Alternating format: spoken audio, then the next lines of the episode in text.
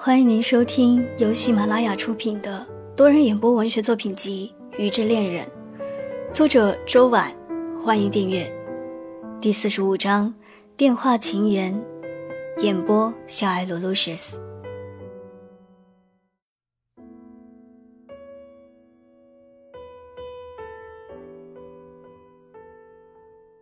你是不是经常接到一些莫名其妙的陌生电话？让你不知道到底是接还是不接，接吧，你又觉得这大概率是一个广告电话；不接吧，你又害怕会失去了一些很重要的信息。其实我相信，大部分的人在这个情况下会选择挂掉。但是今天的主角儿有点不一样，也不知道是因为他的工作太沉闷，还是生活太无聊。他的内心啊，总是期盼着生活中能有一点不一样的事情。他会认真的接听每一个陌生的电话，并且花时间跟人家聊上一会儿，说不定之后会有一些小惊喜和小意外。这个男生名叫 C 君。C 君这样的习惯也不知道维持了多久，反正在一个周末的下午，他的这个小惊喜和小意外总算等到了。那一天，C 君又一次接听了一个陌生的电话，电话另一边传来了女生的声音。还没等 C 君开口，对方就已经说了一大通的话：“喂，那个，我打电话给你没有别的意思，我就想问问，上次我们一起去希腊旅行的时候买的那个纪念品的盘子，你放哪儿了？我家这边找不到了，是不是在你那边啊？”如果在的话，你能给我吗？我特别喜欢那个盘子。这样的开场白听得 C 君一脸懵，他完全不知道对方到底在说什么。要知道，他自己都还没有去过希腊呢。不好意思啊，小姐，你是不是打错电话了？啊，啊，不好意思，我大概真的打错了。说完。也不等 C 君回应，女生就挂断了电话。这样一个小插曲，C 君没有放在心上。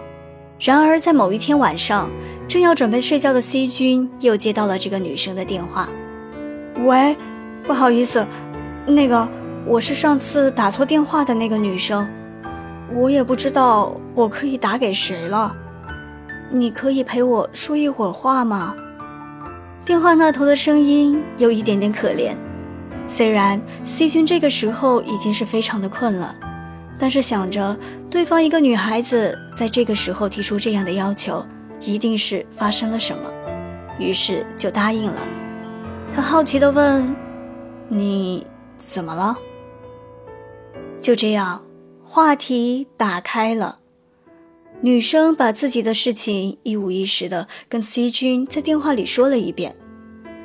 原来之前打错的那通电话是女生想打给自己的前男友的，那时候她只是单纯的想找回那个旅游的纪念品。然而两个人分手有一年多，所有的联系方式都已经删掉了，也没有什么记录，只能凭着记忆拨打了个号码，没想到还是打错了。而这一次是因为女生跟自己的一个好朋友兼舍友闹翻了，这之后好朋友一声不响的就搬离了宿舍。看着空空荡荡的房子，女生一时间感到很寂寞，也很孤单。但是她也不知道能跟谁说，身边好像也没有什么人适合倾听的。不知道为什么，她突然想到了之前打错的电话。于是就拨了过来。这天晚上，这样的两个人就这样漫无目的的闲聊着，时间很快就过去了。这之后的每天晚上，他们都会通过电话聊上一会儿。就这样，聊着聊着，在几个月之后，两个人就因为一通拨错的电话走到了一起。